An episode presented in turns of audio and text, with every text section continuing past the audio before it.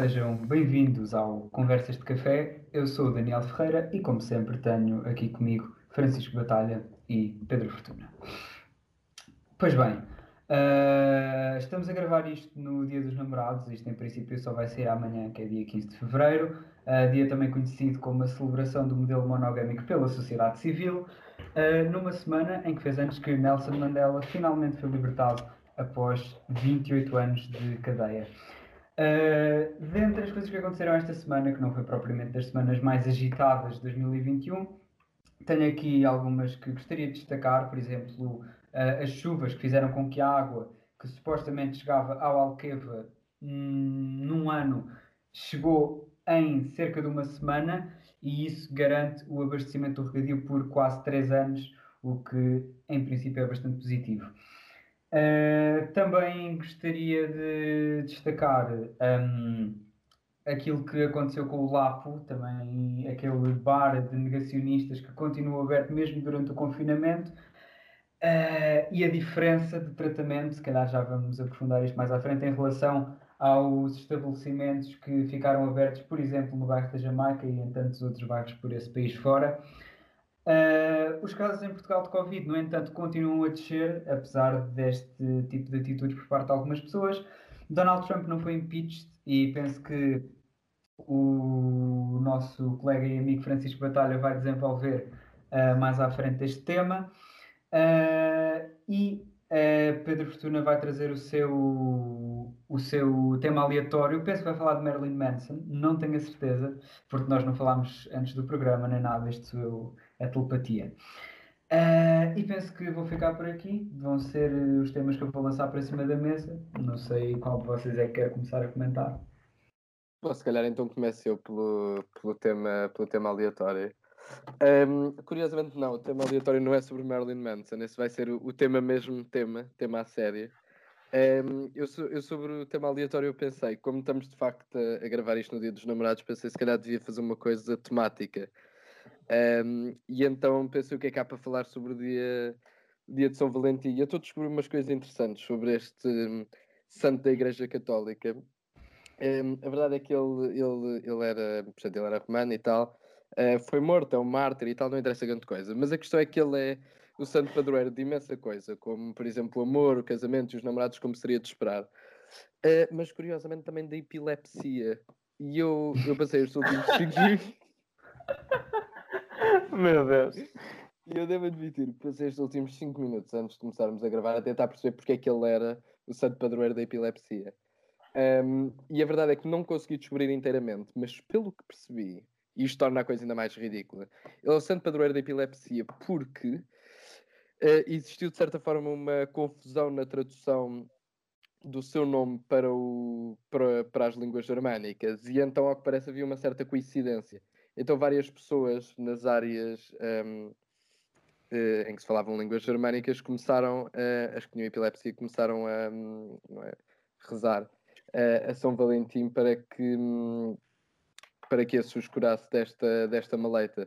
E a verdade é que é só uma coisa germânica, porque noutros países são outros santos, por exemplo, uh, na Irlanda é São Paulo, um, em França é São João, portanto, como podem ver, isto é uma questão de gosto uh, pessoal das várias populações europeias. Portanto, não só este homem está muito associado ao amor, a casamentos e namoros, mas também a epilepsia por uma mera confusão. Achas que amor e epilepsia andam sempre juntos? Ou é só aqui? Eu não sei que, que relações amorosas é que tu tens, Daniel, mas as minhas não envolvem epilepsia. Um, mas eu, eu, na verdade, queria falar de, de facto de namoros. E queria falar sobre uma coisa muito específica sobre, sobre esta coisa que são os namoros, que são anéis de namoros. Uh, e a verdade é que durante a minha pesquisa sobre este, sobre este assunto, porque eu até faço alguma pesquisa antes de vir para aqui, um, descobri duas coisas curiosas. Primeiro, vendem-se anéis de namoro em segunda mão no LX. O que eu acho que é uma coisa pá, ridícula. Por exemplo, sei lá, se tu queres dar um anel, por exemplo, um anel de namoro ou uma aliança, é um bocado igual. Epá, eu se calhar não daria. Tipo, primeiro, se ele está no OLX é porque a coisa não acabou bem. Não é? Porque ninguém vende uma aliança ou um anel de namoro que tenha uhum. corrido bem. Uh, segundo, pá, está um bocadinho, de certa forma, amaldiçoado, não é? Se tu usares esse coisa, não sei se será das melhores ideias. De Está com mal olhado, não é? Está com mal Pois olhado. é isso, pá, de qualquer forma, por 100 euros consegue-se na boa. Hum, mas a verdade é que eu acho que esta coisa de namorados trocarem anéis, não é? Hum, é, um, é um conceito um bocadinho bizarro. Hum, primeiro, eu, eu- eu pensei durante algum tempo como é que eu ia dizer isto, mas a verdade é que eu acho que, do, do ponto de vista completamente de moda, não é nada uma questão, não venham para aqui dizer que tal e tal, sou misógino e tal, não tem nada a ver com isso. Eh, mas eu acho que realmente os homens eh, e anéis não são uma grande combinação. E, portanto, na minha ótica, eu acho que um homem só deve usar anéis em três situações. Eh, anéis de, portanto, aliança de casamento. Se pertenceres à máfia, seja italiano ou russo, realmente normalmente fica bem. Se- ou então, se tiveres tipo mais de 70 anos e for tipo aqueles anéis de brasão, tipo do género, tipo o teu trisavô era o Marquês de Pombal. Tipo, isso também acho legítimo. Um bocado como teres aquele crucifixo, que- aquele crucifixo e tal, és beta e tal, tua avó deu-te um crucifixo ouro e tal, e tu usas anel, é a mesma coisa. Ahm, isto tudo é uma grande conclusão porque eu queria saber qual é a vossa opinião sobre ahm, anéis de namoro. E qualquer pessoa que conheça Daniel Ferreira sabe que é um homem que usa muitos anéis. Eh, curiosamente, acho que nenhum de namoro. E, portanto, sabe imenso sobre esta coisa, sobre esta matéria que são os homens e os anéis. Oh, Francisco Batalha, comenta tu antes isto, que eu quero guardar para o fim, está bem? Primeiro, primeiro, olá a todos, a vocês e a quem nos ouve. Hum, é assim, eu pessoalmente eu não sou uma pessoa de, de, de anéis. Eu para andar relógio, eu para andar de relógio já é o que é, portanto, anéis, acho que defendo muito a visão de Pedro Fortuna de será a aliança e pouco mais que isso. Portanto, honestamente não tenho nada a acrescentar a esta conversa. Acho, acho, acho muito, achei muito interessante a questão do eh, de São Valentim ser também o, o padroeiro do- do- dos epiléticos em alguns, eh, em alguns países germânicos, achei bastante graça, não, não sabia. Ehm, mas em relação a esta questão do- dos anéis, acho que não tenho nada contra. Ehm, Tens vai amigos para lá da minha compreensão. Até tenho amigos que usam, mas é uma coisa que genuinamente vai para lá da minha compreensão. Portanto, eu vou deixar quem sabe falar e Daniel Ferreira, por favor, assuma. Ora, muito obrigado. Eu primeiro, pá, eu sei que nós temos ouvintes do Norte, não sei depois as estatísticas do podcast, quem vê é o Pedro, mas eh, eu sei que nós temos ouvintes lá de cima, eles por esta altura devem estar a partir a rir porque temos três lisboetas a dizer anéis.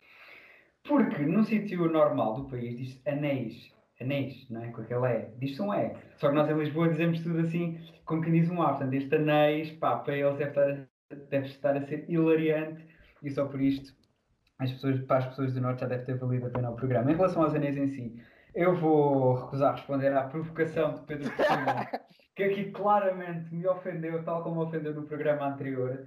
E isto começa a passar das marcas. Sinceramente, vou ter que fazer uma queixa aqui ao, ao CEO do nosso podcast.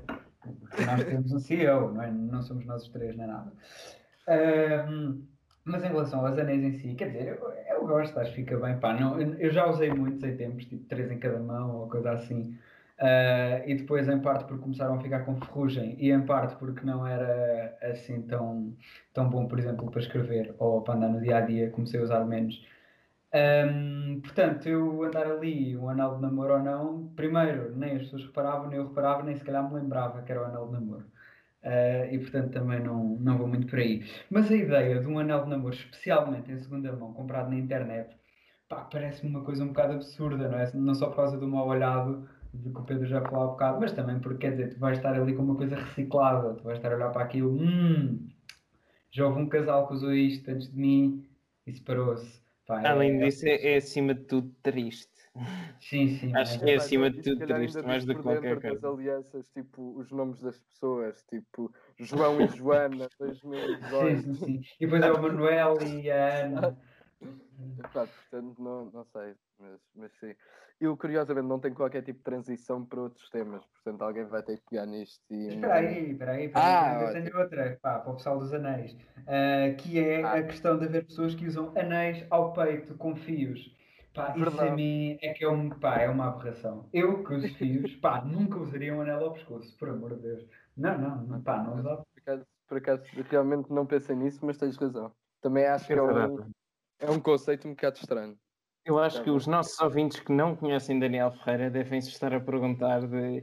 Já devem ter percebido mais ou menos que eu e Pedro Também achar que eu sou o Fortuna. senhor dos anéis. não é? Não. já, já perceberam mais ou menos que eu e Pedro Fortuna roçamos ali o, o, o Betel com mais força do que Pedro Fortuna e agora estão-se a questionar sobre Daniel Ferreira, mas quem é esta criatura que anda de fios e anéis? Que coisa mais estranha, como é que ele se dá com os outros dois? Continua, continua a dizer anéis. Diz bastantes vezes que é para as pessoas do Norte continuarem a rir. Mas Anéis, anéis, anéis. pensei agora numa grande transição que é para as pessoas que não conhecem Daniel Ferreira, há uma pessoa que podem procurar na internet que tem al- algumas parecenças. É pá, não, não vais mandar pesquisarem o. Vou mandar pesquisar o Marilyn Manson. Uh, tirando pá, a cara não. do ponto de vista, do ponto de vista de moda, é, é muito semelhante. Ih, Corta. não, epá, não, Daniel Ferreira do décimo ano, claramente, e não Daniel Ferreira do Exatamente, sabe, eu ainda estou preso a isso. E Não eu houve grandes diferenças. não, não, já está um bocadinho mais, quer dizer, pronto. Mas, Não, depois de sentar à faculdade e ao mercado de trabalho, são aquelas coisas. Mas falando agora deste assunto mais sério, Pedro, fala lá do, do Marilyn Manson. de- sério, de sério, por acaso tem pouco. Mas, hum, quer dizer, é é sério para as pessoas envolvidas, porque aquilo não há de ser nada bom. Hum, eu, eu- Marilyn Manson é um, pronto, para quem não sabe, vão à internet, porque eu nunca conseguirei fazer jus à personagem eh, incrível que é hum, o, o cantor e ator Marilyn Manson. É literalmente só visto. Hum, as histórias são inúmeras, contadas por ele, por outras pessoas, em inúmeras entrevistas. Eh, Epá, é um membro dos Kiss possuído por um demónio. É mais ou menos é, é- é uma- é- é literalmente uma personagem e, e a verdade é que ele sempre esteve envolvido em, em inúmeros casos e, e- e situações no mínimo bizarras e de certa forma construiu toda a sua carreira e toda a sua personalidade pública à volta de dizer e fazer e estar envolvido em situações no mínimo eh, manifestamente bizarras. A verdade é que nestas últimas duas semanas ele foi alvo de inúmeras denúncias de abusos e de situações um bocado estranhas. Ehm, exemplos, ehm, eh, quando, quando uma atriz eh, conhecida foi à casa dele há uns anos, eh, ele referiu que um dos quartos era o seu quarto para violações. Ehm, por exemplo, disse numa entrevista há dois ou três anos que fantasiava em esmagar o crânio da sua mulher com uma marreta inúmeros casos de uma pessoa manifestamente estranha e a grande questão que sempre foi, foi particular Portanto, tu comparas-me com essa pessoa. Sim, sim, Adiante. a questão que sempre foi, foi estranho eh, com Marilyn Manson foi tentar separar aquilo que era, e, e sempre foi difícil, foi tentar separar eh, aquilo que é a personagem eh, e daquilo que é a personagem real. De certa forma, ahm, como, como devem calcular, o nome dele não é mesmo Marilyn Manson. Marilyn Manson é uma junção de, do primeiro nome Marilyn Monroe e eh, Charles Manson, um serial killer americano.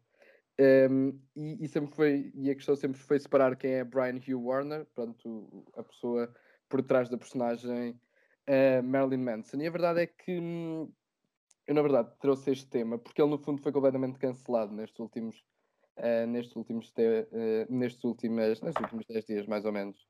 Um, o, seu, o seu álbum foi lançado há pouco tempo, deixou de ser. hum, eh, olha, estava a faltar a expressão, advertised. Um, olha, não interessa. Um, pela, pela-.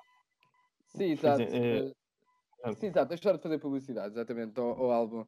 Um, nos últimos, nos últimos, eh, desde que saiu estas últimas notícias, um, também foi o seu agente dos últimos 25 anos, eh, deixou, despediu-se, a sua, portanto, no fundo tem sido cancelado um pouco por todas as suas participações em séries televisivas também foram um, apagadas, portanto, de certa forma está a ser aquilo pronto, que se chama nos Estados Unidos e agora no mundo um, cancelled, cancelado.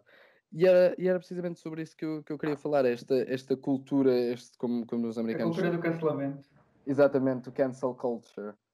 Um, E eu acho que o que é particularmente interessante no caso de, de Marilyn Monroe, de Marilyn Monroe, de Marilyn Manson e de, e de outras pessoas é, é, hum, é o facto de qualquer pessoa que, que mesmo agora que vá procurar eh, quem é Marilyn Manson e, e- e- as coisas que ele já disse e as coisas que supostamente já fez, nada disto é particularmente surpreendente. Uh, toda a sua carreira foi feita à base destas situações e estas uh, declarações e, e, mesmo histórias um, bizarras. E, não é nada estranho tudo aquilo que está agora a passar com a sua, que sua ex-mulher e, tudo aquilo que ela tem vindo a mostrar em público. E não é que não seja condenável, mas é, é, é muito interessante como uh, a sociedade agora hoje em dia tem esta coisa de cancelar personalidades sobre coisas que já sabia. Outro exemplo muito interessante disto será, por exemplo, Michael Jackson.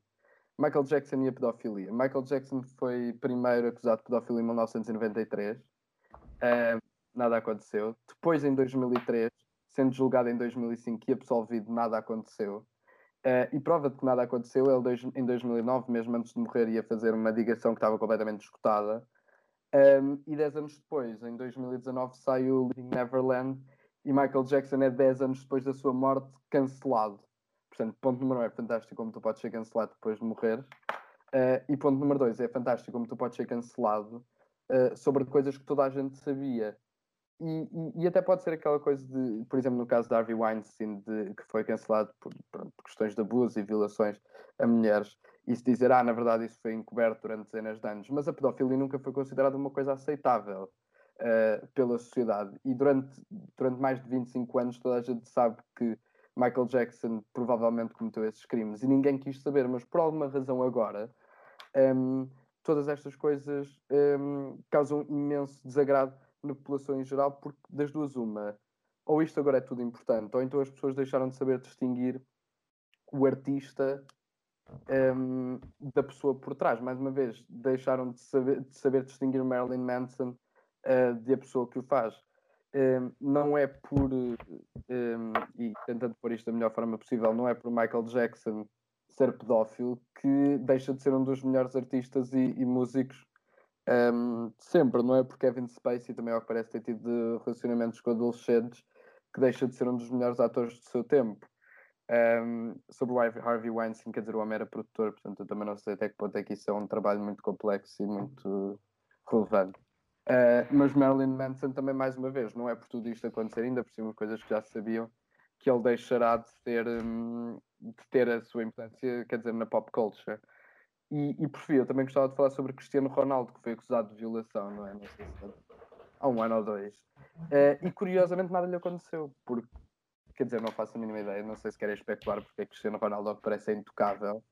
Um, mas ao contrário das outras pessoas, Cristiano Ronaldo não foi cancelado um, e, e, fez algo alegadamente tão grave como, como tantas outras pessoas.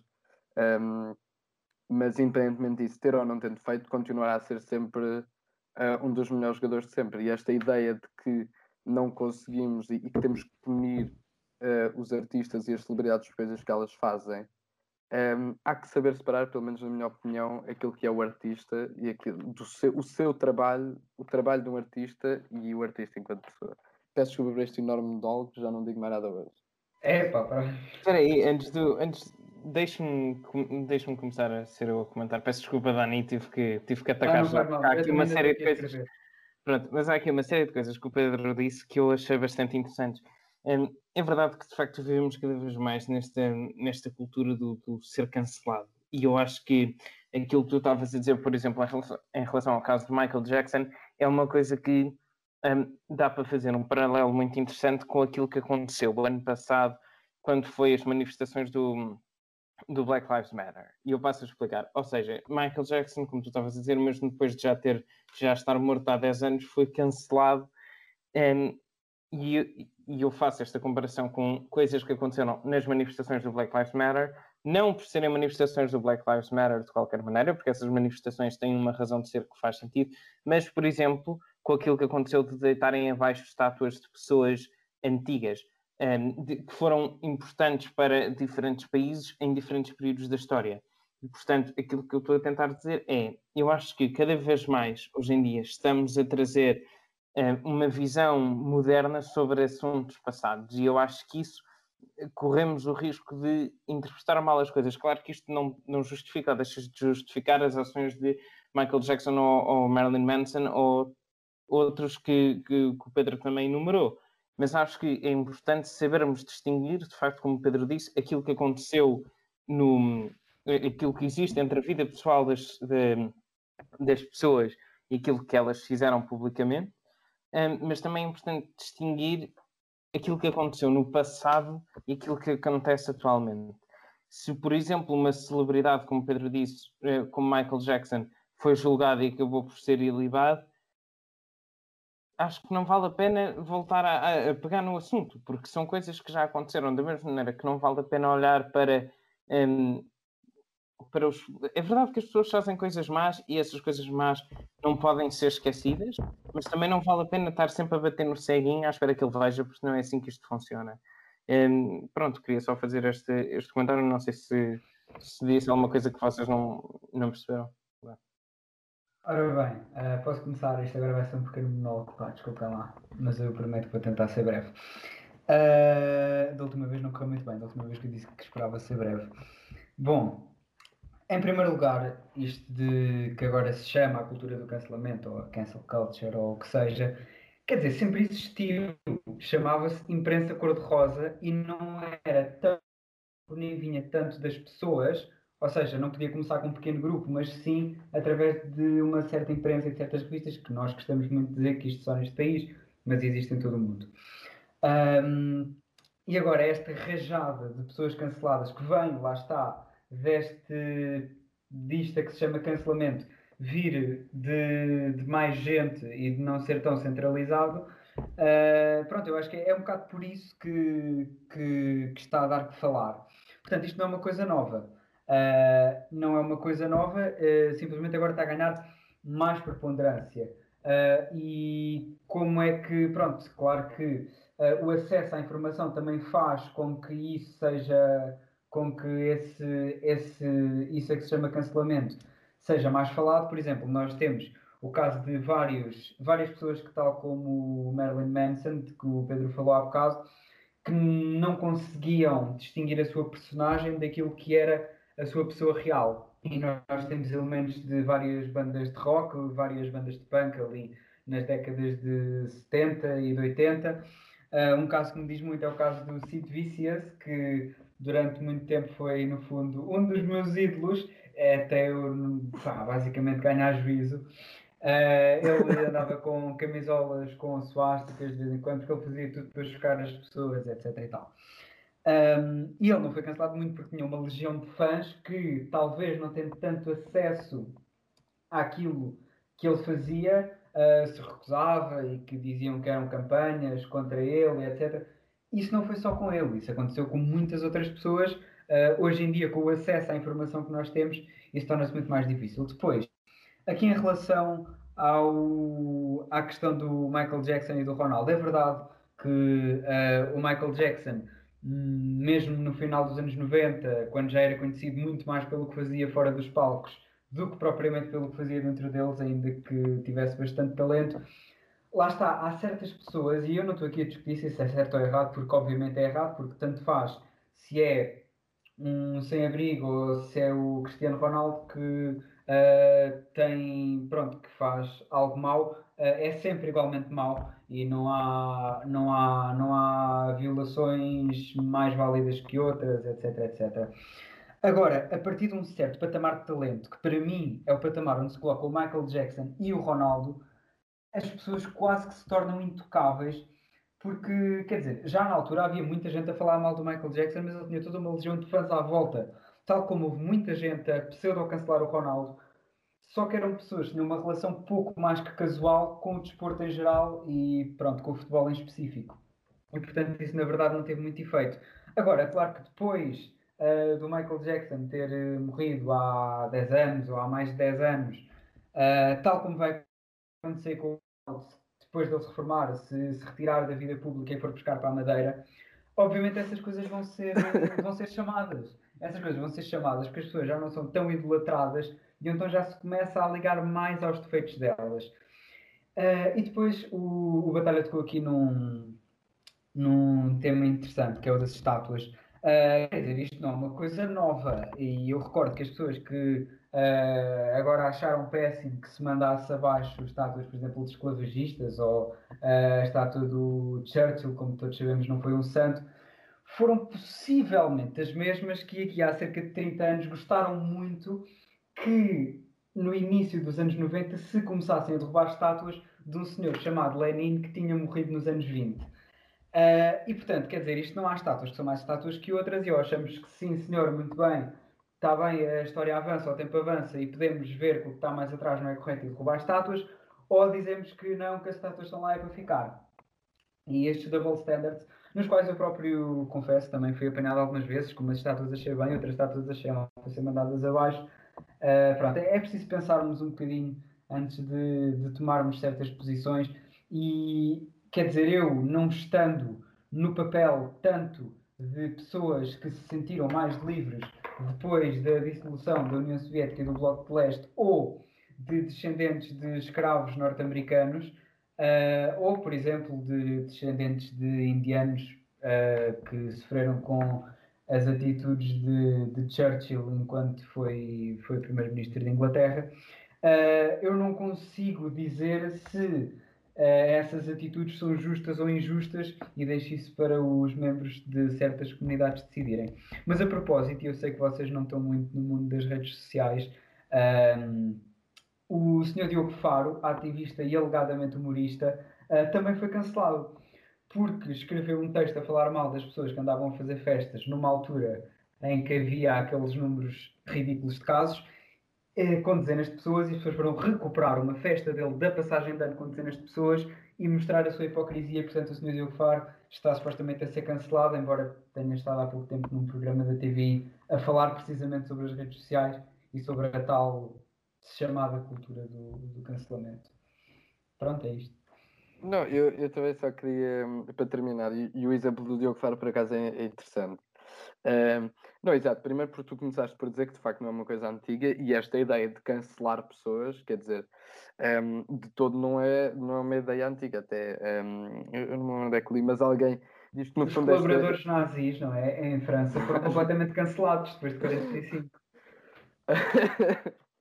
não, não é? O, eu, iria, eu iria mais longe para, e para exemplos menos. bom.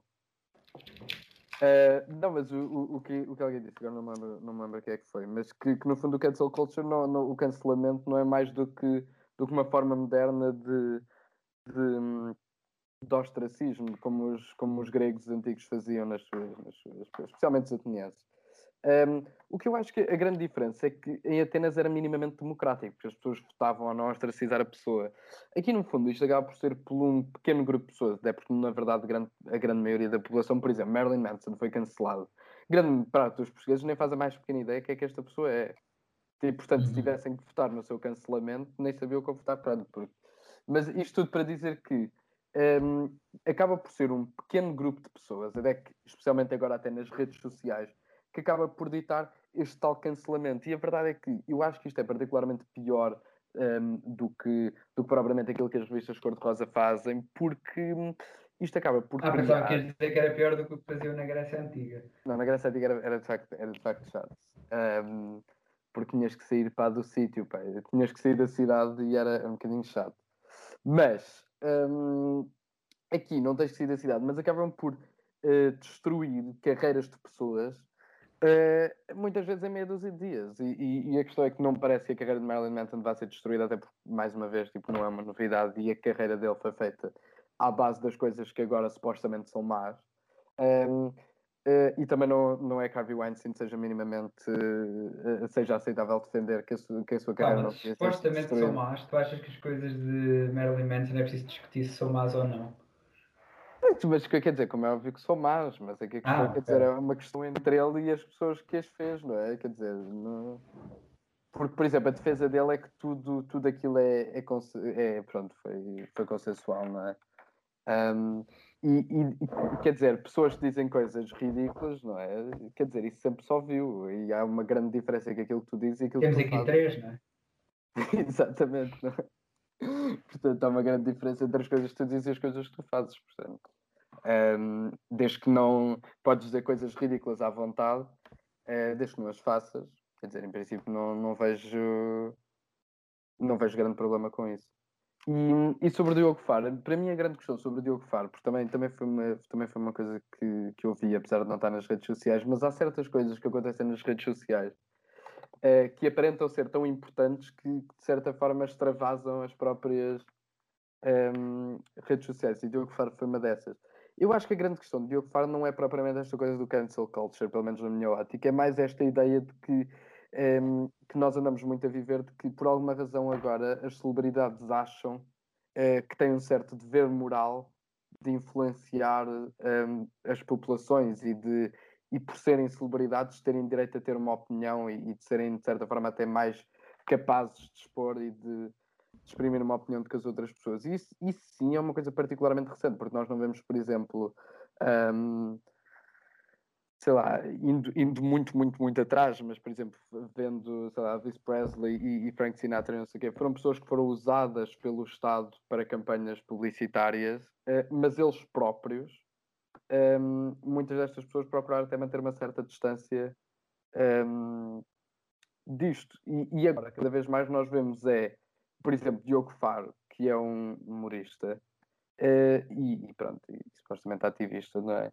E que tem feito também a sua carreira uh, disto, de ser, de ser um ativista. E a minha questão é, uh, não é que tenhas de ter grandes qualificações profissionais para ser ativista, não é? Mas o que é que faz dele um melhor ativista, não é? Ou uma pessoa mais capaz de defender aqueles assuntos do que, do que outras pessoas. Nada. A única coisa que ele tem em vantagem aos outros é o facto de ser uma pessoa relativamente conhecida, mas nem é particularmente uma pessoa muito famosa. Mas ter a sua plataforma nas redes sociais que permite uh, dar a sua opinião. Mas tirando isso, não. Não é? Digo eu. Epá, é, posso só acrescentar aqui umas coisinhas favor. Uh, primeiro, é esta questão das celebridades se sentirem no dever de educar as pessoas, não só é algo relativamente recente, quer dizer, não, não é que não tenha acontecido em alguns períodos da história, mas na história moderna e contemporânea, uh, pronto, é a primeira vez. Uh, ou pelo menos nunca aconteceu tanto. Uh, isso também é uma coisa que vem muito importada dos Estados Unidos e que também acaba por ser um reflexo. E eu agora, pronto, lá vem o Daniel com a ciência política, que eu consigo meter ciência política em tudo. Um, com o amadurecimento das democracias liberais do Ocidente. Uh, calma, isto é rápido, isto é rápido. Opa, não te rias.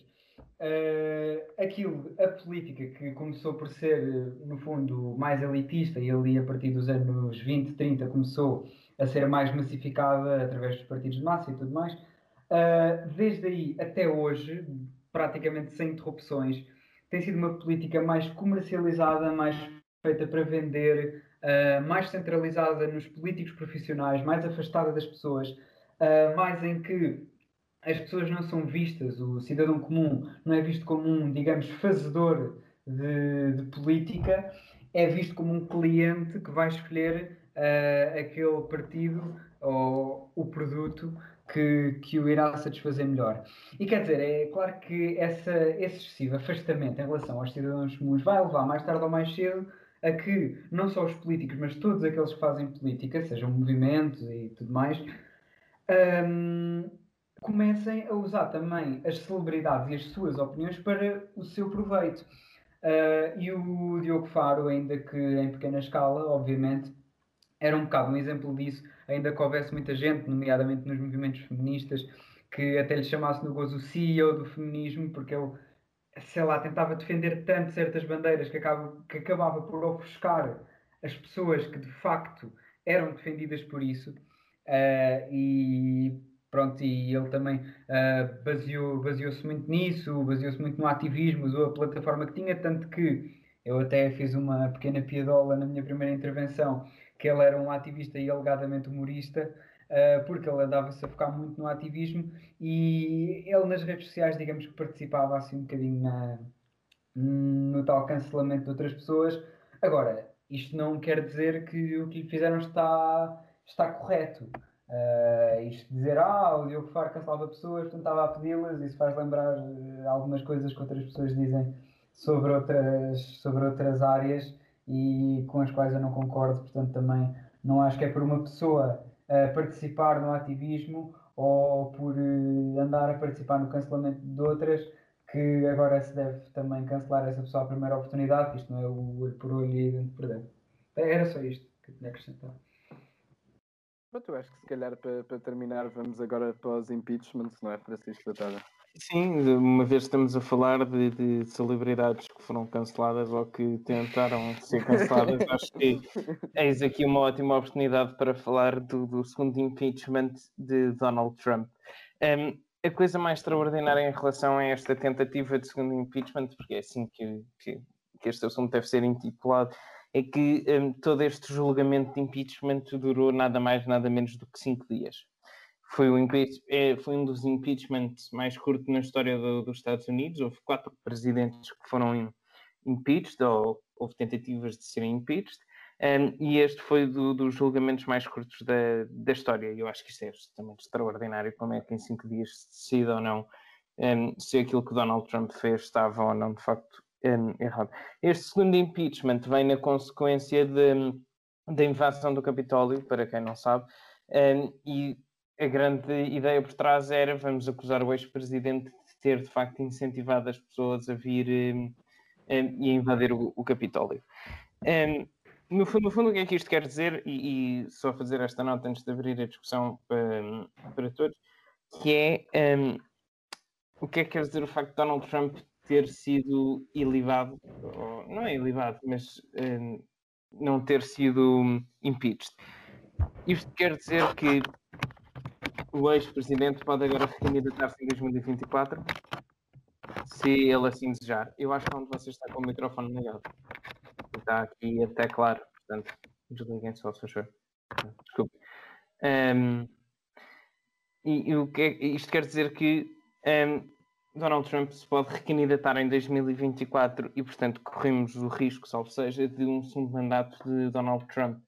Agora, a grande questão é como é que a grande questão é se Donald Trump se vai ou não recandidatar um, e se de facto ele se recandidatar o que é que, o que, é que será do, dos Estados Unidos e do, e do mundo, querendo, sendo um bocadinho dramático. Pronto, feita esta introdução a este tema um, que vai para lá da minha compreensão como é que é possível em apenas 5 dias definir ou não se, se Donald Trump devia ser impeached.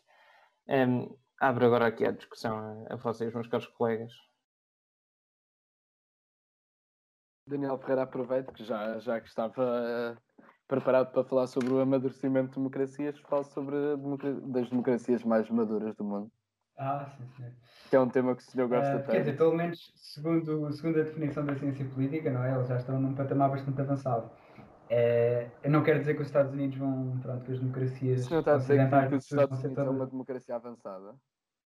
É pá, não, é agora que eu assento agora é que eu assento Não, mas do ponto de vista da, da ciência política, vendo aquilo que tem sido o desenvolvimento, desde a política dos partidos de massas até uh, pronto, aos catch-all parties e aos partidos cartel e etc., de facto os Estados Unidos estão muito avançados Uh, agora, claro que é preciso inverter esta tendência. A questão é como, não é?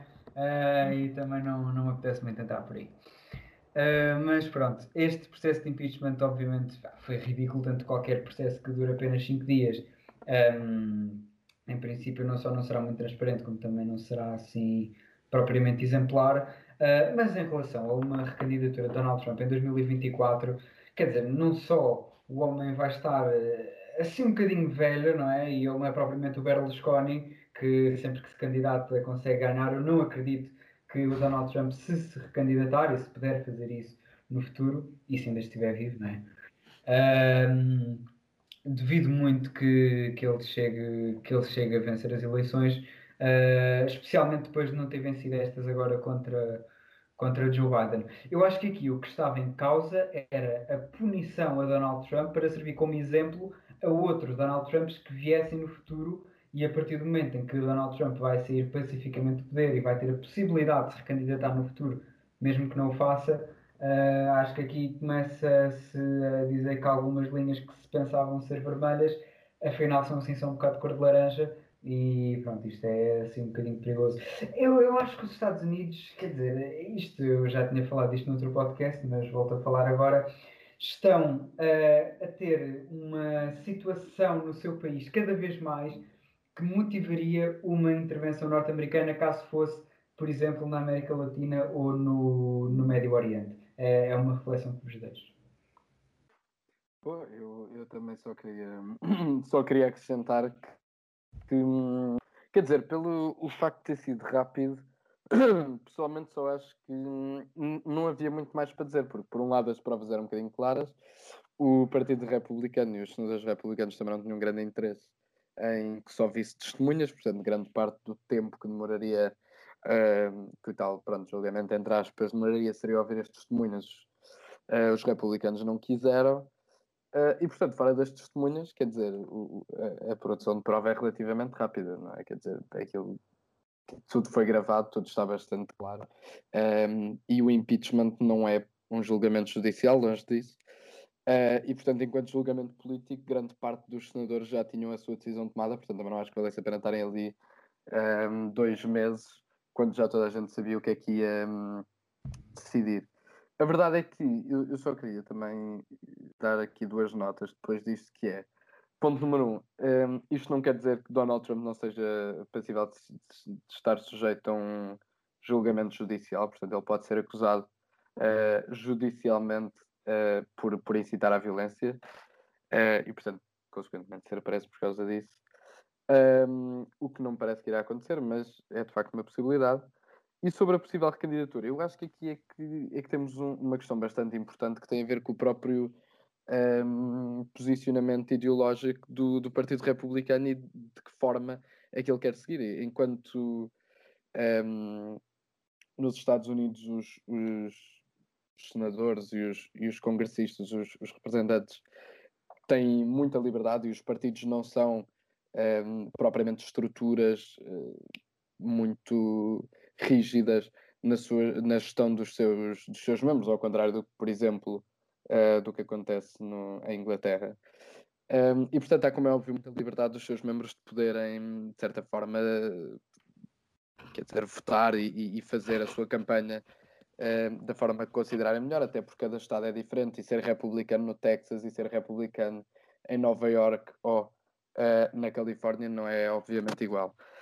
Uh, assim sendo, o que eu acho que é particularmente interessante é perceber daqui a dois anos um, de que forma é que este apoio que muitos senadores deram a, a, Donald Trump e também representantes quando foi para a acusação se vai repercutir nas recandidaturas de muitos destes representantes e, e senadores. Até que ponto é que também, e foi isso que eu acho grande, que não se conseguiu perceber muito bem, é ok, nós percebemos a opinião do Partido Democrata, nós percebemos relativamente bem a opinião do Partido Republicano sobre esta questão, sobre o que se passou um, em, em janeiro na, na, invasão ao Capitólio, o que nós não percebemos exatamente é qual é a posição do, do, do americano comum, de certa forma, como é que o americano comum viu e especialmente como é que o eleitor republicano viu um, o que se passou nessa tarde. De certa forma, um, como é que o, o, o, republicano comum vai reagir se está ao lado de Donald Trump, se está contra Donald Trump isso será muito importante, não particularmente para a reeleição de Donald Trump,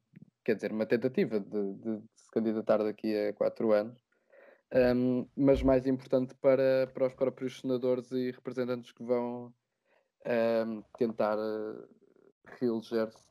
Uh, de que forma é que o seu apoio, terem votado a favor ou contra o impeachment, poderá influenciar as suas um, reeleições, porque já percebemos que Donald Trump tem muita influência um, em todo, todos os Estados Unidos e que muitas uh, dos representantes e senadores americanos fizeram campanhas em que basearam todas as suas campanhas e toda a razão para serem eleitos uh, no seu apoio uh, a Donald Trump. E agora, sem Donald Trump, vai ser interessante perceber como é que essas pessoas vão, vão gerir as suas eleições.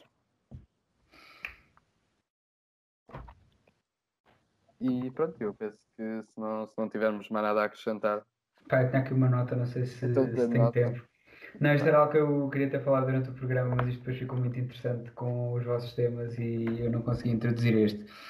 Uh, a propósito de um think tank chamado Mais Liberdade, que foi recentemente uh, fundado em Portugal, uh, tem algumas pessoas que eu, pronto, que eu respeito e que acho sérias, como é o caso, por exemplo, do Adolfo Mesquita Nunes ou do Carlos Guimarães Pinto, que era o antigo líder da iniciativa liberal.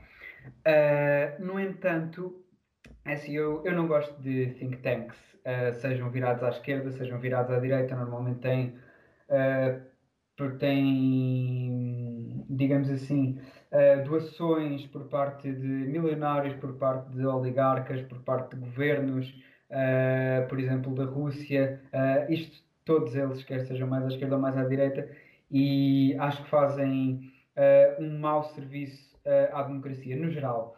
Em específico, e eu vi um dos membros ou dos subscritores deste Mais Liberdade uh, fazer uma comparação com o Prager U uh, dos Estados Unidos, que, uh, e eu, isto fui eu só a ir ver a página deles nos últimos três dias, uh, pôs vídeos com nomes como Será que devemos confiar sempre nos cientistas a propósito das vacinas? Aborto é indefensável. Se a América é racista, porque é que tem milhões de imigrantes negros? E homens, o vosso papel é ser uma figura paterna. Uh, e eu acho que haver pessoas no instituto chamado Mais Liberdade a verem o PragerU como um exemplo, uh, não só não prestam bom serviço à democracia, como prestam um mau serviço. Uh, e acho que os portugueses deviam olhar mais para o que começa a acontecer dentro de Portugal, para estes financiamentos obscuros que existem, não só obviamente neste instituto, mas também em muitos outros e em partidos porventura até mais perigosos, uh, em vez de se entreterem, como nós também aqui neste programa normalmente fazemos, a olhar para o que é que os russos e os americanos fazem nas eleições de França e da Alemanha e o que for. Uh, pronto, queria só deixar isto. Se ninguém quiser comentar, penso que podemos ficar por aqui. Eu, eu, só, só, portanto, Daniel Ferreira acha que uh, estamos a começar a assistir a uma, de certa forma, uma interferência de de outras potências internacionais na nossa política interna? Uh, não isto não é só de, uh, digamos, outras potências ou outros governos, pode vir também de interesses particulares. Eu não estou aqui a culpar os Estados Unidos ou a Rússia ou a China ou quem quer que seja. Uh, estou a culpar os interesses que infelizmente existem na política e isso, claro que não é uma coisa nova. Quer dizer, nós temos os exemplos da Europa que na Guerra Fria tinham uns a serem financiados pelos Estados Unidos e outros pelo Bloco de Leste e tal, tal, tal, tal.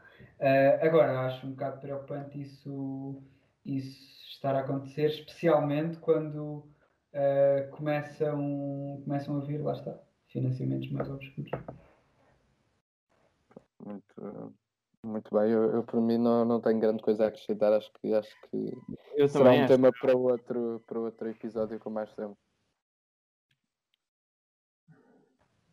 Daniel Ferreira, se quiser terminar. Ah, desculpem, desculpem. Ei, estava distraído. pois bem, assim terminamos mais um episódio de Conversas de Café. Vemo-nos para a semana. Um abraço e aproveitem o vosso dia de São Valentim.